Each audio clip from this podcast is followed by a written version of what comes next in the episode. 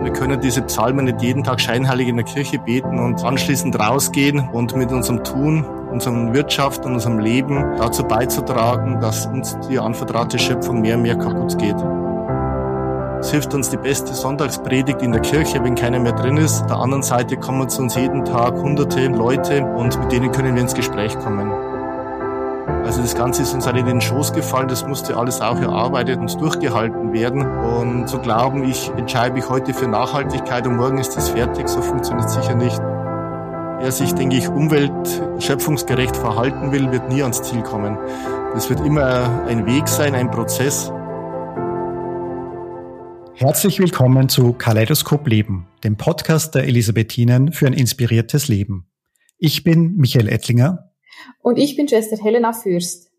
Wenn man sich aktuelle Auftritte von Unternehmen auf deren Websites, in Broschüren oder auf Social Media anschaut, gewinnt man schnell den Eindruck, dass doch alle super nachhaltig und umweltfreundlich sind. Vom Biobauern bis zum Transportunternehmen, von der Boutique um die Ecke bis zum Baukonzern. Fast alle geben sich zumindest ein grünes Mascherl. Man kann sich schon manchmal auch fragen, stimmt das wirklich? Wirklich nachhaltig wird man vermutlich nicht so einfach von heute auf morgen, quasi über Nacht. Weder als Privatperson noch als Unternehmen oder Organisation. Da braucht es zuallererst eine ordentliche Portion Überzeugung und dann oft viele kleine Schritte. So zumindest ist es unserem heutigen Gast gegangen, der gemeinsam mit seinen Mitbrüdern im Benediktinerkloster Plankstetten in Bayern vor mittlerweile über 30 Jahren den Schritt zu mehr Nachhaltigkeit oder die vielen kleinen Schritte gegangen ist. Heute ist er virtuell zu uns gekommen und erzählt uns vom langen und manchmal auch sehr schwierigen Weg seiner Ordensgemeinschaft zu einem durch und durch nachhaltigen und schöpfungsverantwortlichen Betrieb. Lieber Vater Andreas Schmidt, grüß Gott und herzlich willkommen im Kaleidoskop Leben. Ja, grüß Gott aus Bayern. Ja, wir haben heute einen gelernten Bankkaufmann bei uns zu Gast, von diesem ursprünglich erlernten Beruf ist der 1969 geborene Frater Andreas Schmidt aber mittlerweile schon ganz schön weit entfernt. 1991 trat er bei den Benediktinern ein und heute ist er Mönch der Benediktinerabtei Blankstetten, Imker und Destillateur. Den Wirtschaften ist aber treu geblieben. Nach dem Studium der Betriebswirtschaft in München wurde ihm 1997 die Verantwortung für die wirtschaftlichen Belange des Klosters mit Ernennung zum Zellerar übertragen.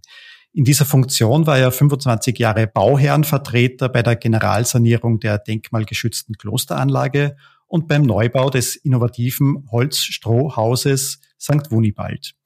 Von 2011 bis 2022 war er Geschäftsführer der Klosterbetriebe Plankstetten GmbH.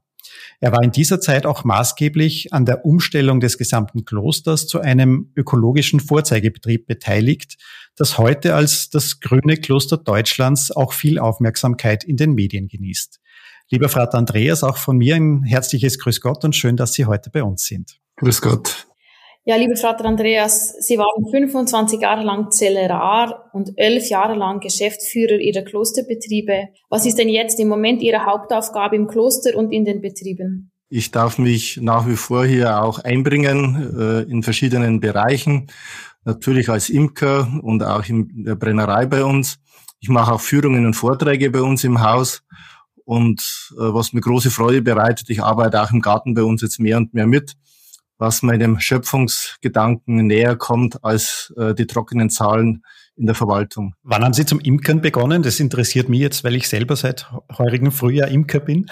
Als ich vom Studium zurückgekommen bin, war mein Vorgänger Pater Johannes äh, schon weit über 80 und ich durfte von ihm das Handwerk lernen, wobei er damals schon etwas dement war und die Ausführungen da etwas zu wünschen übrig ließen. Von daher bin ich, denke ich, kein guter Imker, also was die Honigerträge betrifft, aber zumindest kann ich meine Bienen immer gut durchs Jahr führen und über den Winter bringen. Das ist ja die Hauptsache, oder beim Imkern? Eben, und es geht uns jetzt in der Imkerei nicht um eine wirtschaftliche Leistungsfähigkeit, sondern um die Bestäubungsleistung der Bienen. Die Bestäubungsleistung der Bienen, das ist bei Ihnen ja insbesondere in der Landwirtschaft ganz wichtig. Sie haben ja eine ganz große Landwirtschaft die viele Hektar Grund umfasst und ganz viele verschiedene Früchte auch umfasst, also Feldfrüchte insbesondere.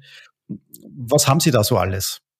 Ja, ich denke, wir sind noch ein klassischer Bauernhof, auch wenn wir mit 300 Hektar doch ein großer Betrieb sind.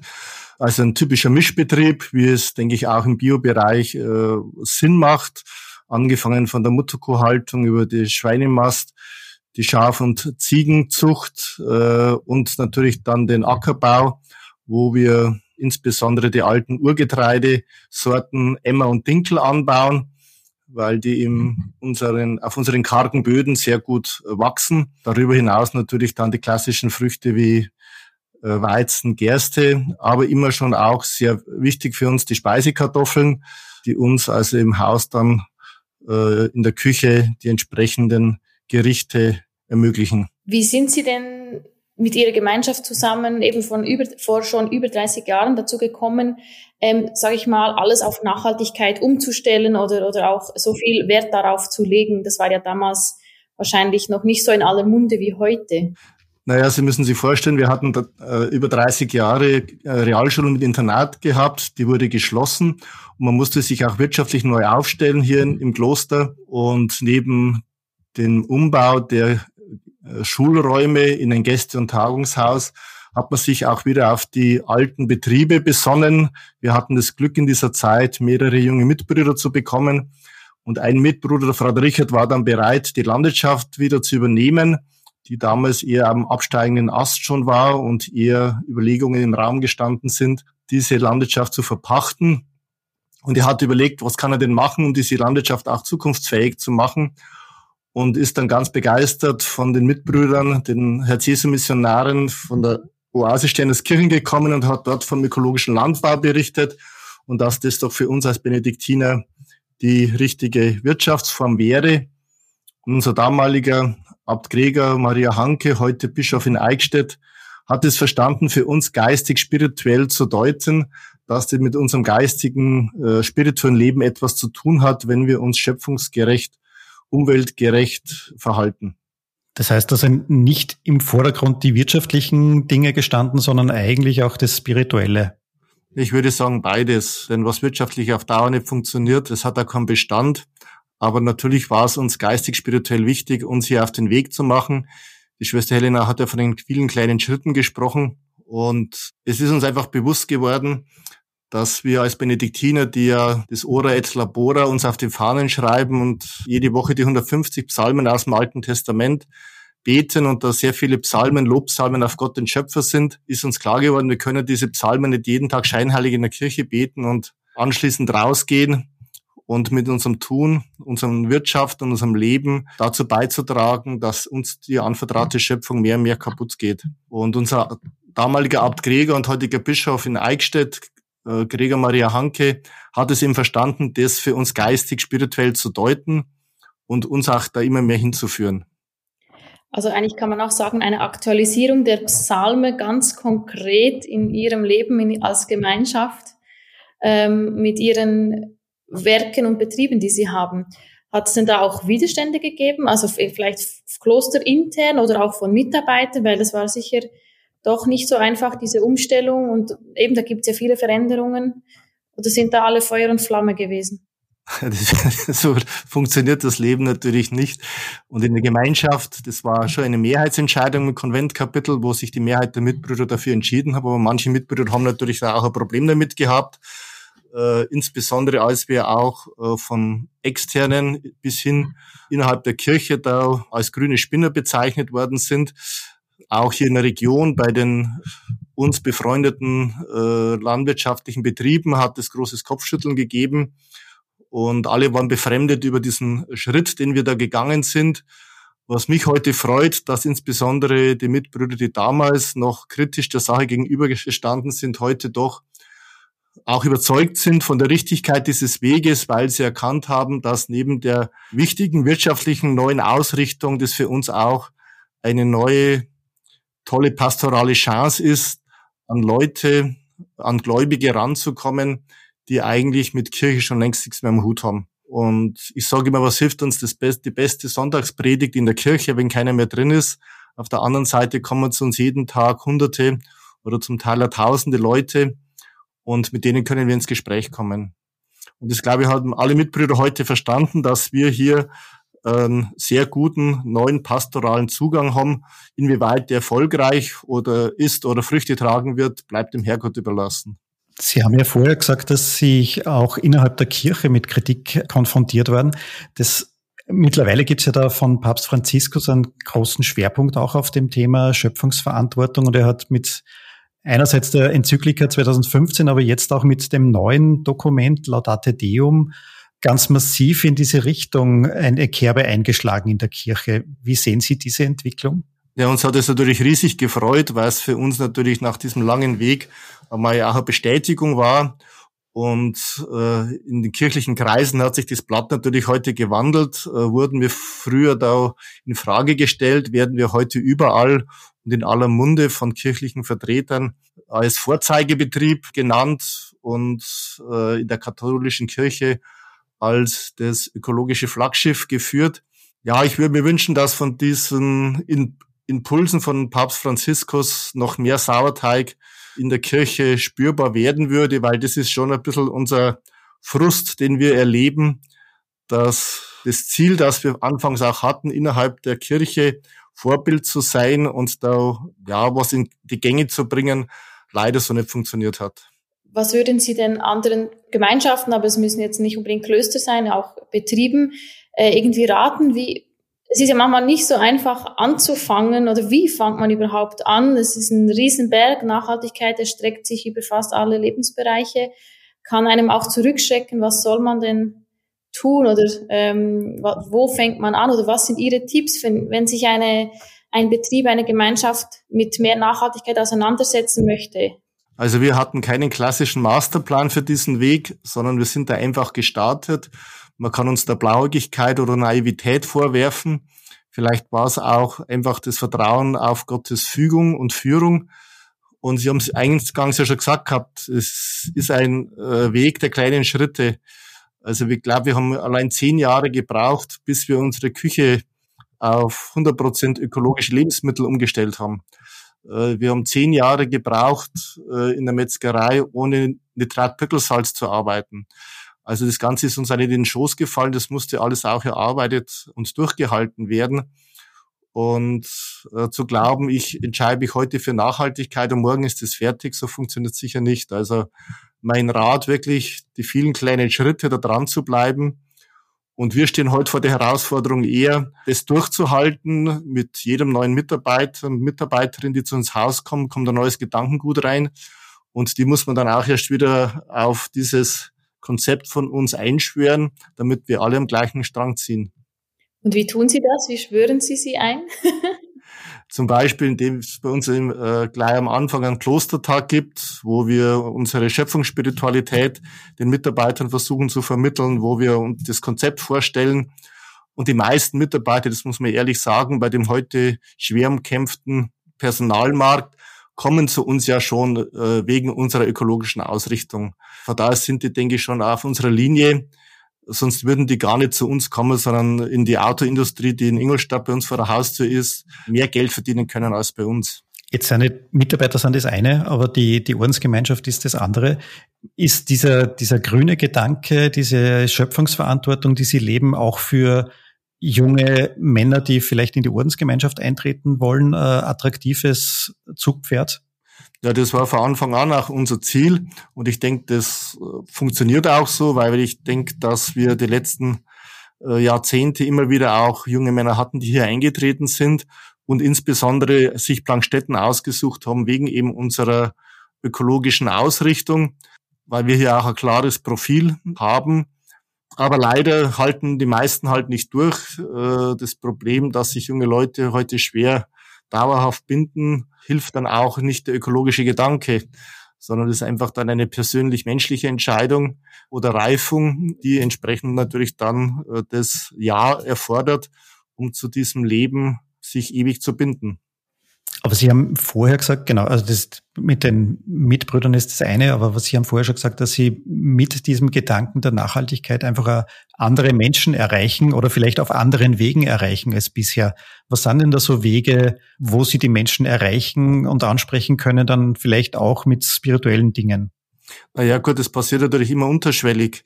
Also wenn ich jetzt konkret an unser Maibockfest denke, äh, wo Tausende von Besuchern dem süffigen Klosterbier frönen und ich mich da dann auch äh, voriges Jahr ganz bewusst zu einer Gruppe von zehn Motorradfahrern gesetzt habe und da meinen Kaffee getrunken habe und es hat sich herausgestellt, dass diese Motorradfahrergruppe schon 15 Jahre zu unserem Maibockfest kommt. Und wenn sie zu uns kommen, ist geht der erste Gang in die Kirche. Und sie zünden alle eine Kerze an, um Dank zu sagen für unfallfreies Fahren. Und ich hätte nie gedacht, mit diesen Motorradfahrern äh, in ein spirituelles Gespräch zu kommen. Und das war also eine ganz tolle Geschichte, wo man gedacht habe, da habe ich mal wieder Vorurteile gehabt und es hat sich bestätigt, dass jeder Mensch einfach auf der Suche ist. Und das passiert im Hofladen genauso oder ich bin jetzt viel auf Sondermärkten unterwegs, auf Klostermärkten, wo man mit hunderten Leuten in, in Kontakt kommt. Und es ist einfach wunderbar, hier unsere frohe Botschaft auch immer im Gepäck mit dabei zu haben. Das gelingt nicht immer, aber ab und zu funktioniert es ganz gut. Und Rückmeldungen geben dann doch die Gewissheit, dass manche was von uns da mitnehmen.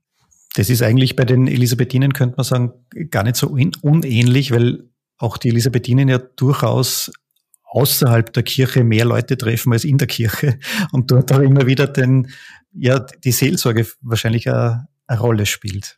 Ich, also ich finde das ganz wichtig, ähm, den Menschen überall zu begegnen. Also es ist ja nicht irgendwie so, dass sich unser Leben oder das Leben anderer Menschen auf die Kirche beschränkt, sondern Leben spielt sich ja überall ab und Glaube ist überall und Gott ist überall. Also ich finde das, also aus meiner Sicht ist sehr franziskanisch, natürlich nicht nur, das ist eh klar. ich will hier kein Monopol beanspruchen, aber ähm, das, ich finde das jetzt vom Wichtigsten, einfach den Menschen zu begegnen, da wo, wo sie leben, wo wir leben, wo wir miteinander leben und nicht in einer Parallelwelt zu leben, wo man das Gefühl hat, die Leute müssen jetzt gefälligst zu mir kommen, um irgendwie eine spirituelle Erfahrung zu machen oder auch nur eine, jemand, einem anderen Menschen zu begegnen. Gut, wir als Benediktiner sind ja per se jetzt kein Seelsorgsorden in dem Sinne eigentlich, wie Jesuiten oder andere Ordensgemeinschaften oder Ordenseinrichtungen. Von daher verstehe ich auch meine persönliche Berufung so, einfach Zeugnis zu geben. Ich bin jetzt nicht der Prediger, der durchs Land reisen möchte und die Leute da auf unsere Seite zu ziehen, sondern möchte Leute einfach ermutigen, durch mein Beispiel, durch mein Vorbild, durch meine Begeisterung äh, für die Sache Jesu Christi andere anzustecken. Und ich glaube, das ist auch die Sprache, die die Menschen am meisten verstehen. Also das ist meine Erfahrung, dass die Menschen sehen, ob jemand gerne das lebt, was er lebt, mit Überzeugung. Worte können das oft, finde ich, nicht so ausdrücken, wie eben das, die Begegnung einfach miteinander. Doch, ja, auf alle Fälle kann ich so auch bestätigen, ja. Jetzt möchte ich nochmal zurückkommen auf Ihre Landwirtschaft und Ihre Betriebe. Wir haben ja vor einigen Wochen die Gelegenheit gehabt, Sie zu besuchen in Plankstetten mit äh, einigen Mitarbeiterinnen und Mitarbeitern der Elisabethinen und dort auch im Strohhaus St. Wunibald zu wohnen. Was war so der Gedanke dahinter, dieses Haus in dieser sehr ökologischen, nachhaltigen Weise zu bauen und auf welche Probleme und Konflikte sind Sie da auch gestoßen? Ja gut, neben dem der Erzeugung von ökologischen Lebensmitteln, der Verarbeitung und Vermarktung ist uns der energetische Bereich ja ganz wichtig, wo wir uns umweltgerecht verhalten, also sprich Hackschnitzelheizung, Biogasanlage, Photovoltaikanlagen im Strombereich. Und im Baubereich sind uns halt leider ein bisschen die Hände gebunden, weil wir ein Denkmal von nationaler Bedeutung sind und hier natürlich keinen Schritt ohne die entsprechenden Behörden machen können. Und darum war es für uns eine große Freude, anstelle der baufälligen Turnhalle aus den 60er Jahren ein neues Gebäude errichten zu können.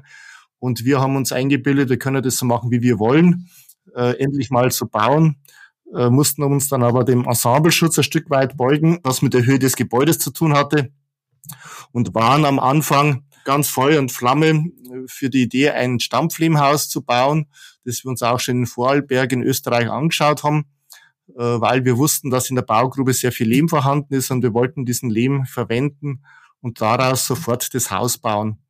Weil uns einfach wichtig war, im Bereich Bauen hier was Innovatives, Neues zu probieren, weg von äh, den klassischen Isolierungsmustern, die wir heute haben, mussten aber dann auch feststellen, dass dieses Stampflehmhaus zu teuer für uns wird und nicht für uns nicht finanzierbar ist. Und dann war die Frage, was haben wir denn noch außer Lehm? Und wir haben einen Klosterforst und wir haben eine Biolandwirtschaft und sind eben dann drauf gekommen, das vorhandene Holz und Stroh als Baustoffe zu verwenden. Das Besondere an unserem Gebäude ist, dass es sehr groß ist und äh, durch die Sondernutzung Kindergarten, Pfarrverwaltung und 30 Gästezimmer einen sehr hohen Anspruch an den Brandschutz hat. Es gibt ja viele Holzstrohhäuser schon im Einfamilienbereich, wo das ziemlich unproblematisch ist.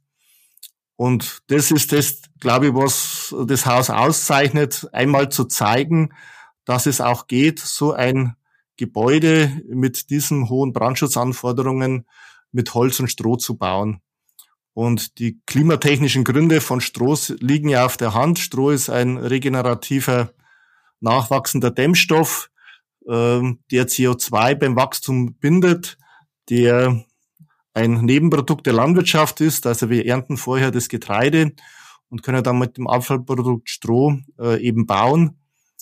Und für mich ganz toll, äh, später die Entsorgung, no problem. Wenn das Gebäude irgendwann mal sein Lebensende erreicht haben sollte, kann man das Holz und das Stroh wieder in ihren natürlichen Kreislauf zurückführen. Kleine Anekdote dazu am Rande.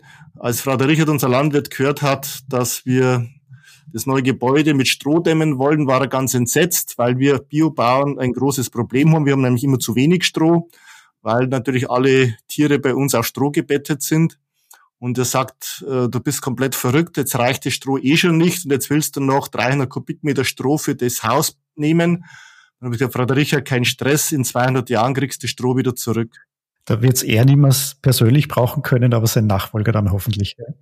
Ähm, Sie haben jetzt auch gesagt, eben, dass Sie das Stroh quasi aus der Umgebung nehmen. Also Regionalität ist quasi auch ein Thema die Produkte, die Sie produzieren, verkaufen Sie die auch oder haben Sie die nur aus eigenem, also quasi nutzen Sie sie auch für, für, für das Gästehaus und so weiter, für die Gemeinschaft? Ja, natürlich. Also unser Ziel war ja mal so autark zu werden wie Benediktinerklöster im Mittelalter.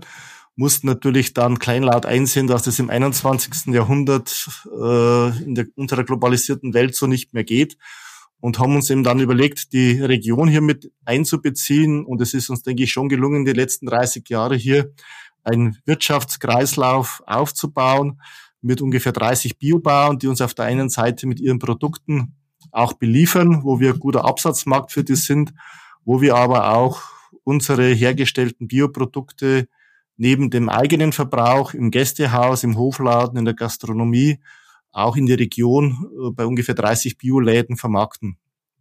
Und Sie verarbeiten ja ganz, ganz viel selber im, in Ihren eigenen Betrieben. Was, was haben Sie da als an eigenen Betrieben?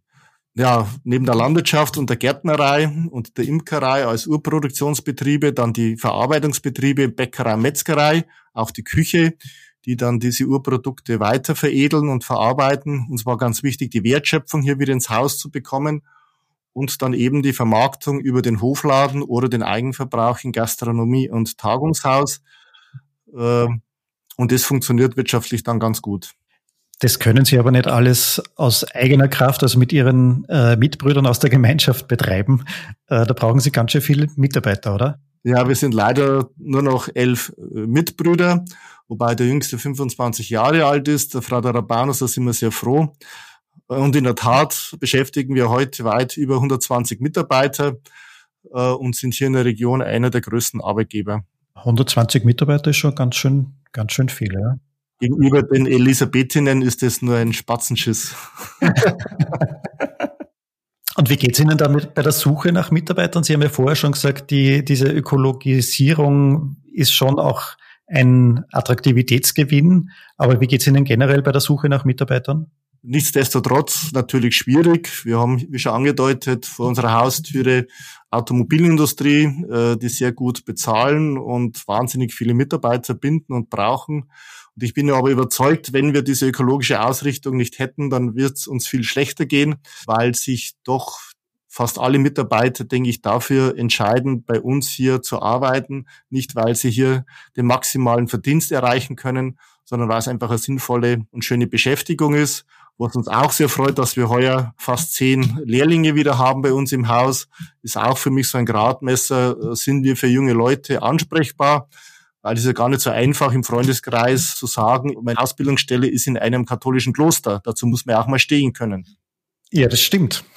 Ich möchte jetzt nochmal zurückkommen auf Papst Franziskus, beziehungsweise wieder ein bisschen weg von Ihren wirtschaftlichen Betrieben hin zur allgemeinen Situation, zur Ökologie, zu unserer Situation auf der Welt mit Klimakrise und allem, was da äh, so ansteht.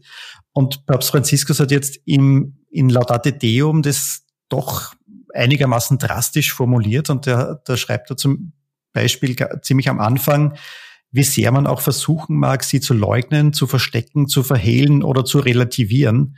Die Anzeichen des Klimawandels sind da und treten immer deutlicher hervor. So deutlich hat er das vorher ja kaum einmal formuliert oder hat man das aus der katholischen Kirche bisher auch kaum gehört. Sehen Sie das übertrieben? Nein, in keinster Weise. Also wir haben schon sehr viel Literatur bei uns im Kloster über Klimawandel gelesen. Und da wenn nur die Hälfte stimmt, was uns da prophezeit wird, dann äh, ist das eine üble Geschichte. Und ich bin sehr froh, dass Papst Franziskus in dieser Deutlichkeit das ausgesprochen hat. Insbesondere wenn man weiß, wie viel hier im Hintergrund gezogen wird auch. Äh, und das nicht allen schmeckt, dass der Papst Franziskus sich so klar dazu äußert und da auch den Stempel drauf macht und auch den Leugnern mal klar sagt, Leute, das ist keine Hokuspokus, sondern das ist eine Realität, der wir uns stellen müssen. Und ich glaube, die, die, die wir als Kirche auch nicht einfach ignorieren dürfen. Also das ist ganz, ganz wichtig. Man kann als Kirche nicht sagen, als Weltkirche schon gar nicht, geht uns nichts an. Ja, natürlich werden wir immer auch äh, mit der Frage konfrontiert, was magst denn du Kirche, gehe den Klimawandel? Und gut, da haben jetzt wir die gute Karte des Holzstrohhauses als klimaschonendes Bauen, wo wir vorweisen können und natürlich auch den Ökolandbau. Aber auch da sind wir nach wie vor auch in Plankstetten auf dem Weg. Wie können wir uns noch klimaschonender verhalten? Sprich Thema Fleischkonsum, äh, sprich Thema Mobilität, die bei uns hier ja am Land draußen ziemlich schwierig ist, mit dem äh, öffentlichen Nahverkehr zu bewerkstelligen. War das mal Thema zum Beispiel, dass Sie als Ordensgemeinschaft zum Beispiel vegan leben? Ist das Thema oder eher nicht? Oder? Also vegan finde ich jetzt ein bisschen äh, hochgegriffen. Also es wäre schon, denke ich, der erste Schritt des Vegetarischen. Äh, der heilige Benedikt verlangt ja von uns, das Fleisch von vierfüßigen Tieren zu verzichten. Nur die ganz Kranken und Schwachen sollen also Fleisch zur Genesung bekommen. Man hat dann gesagt, in der heutigen Zeit, äh, wo wir doch alle auch voll in der Arbeit stehen und von der gesunden Ernährung her, ist Fleischkonsum auch erlaubt.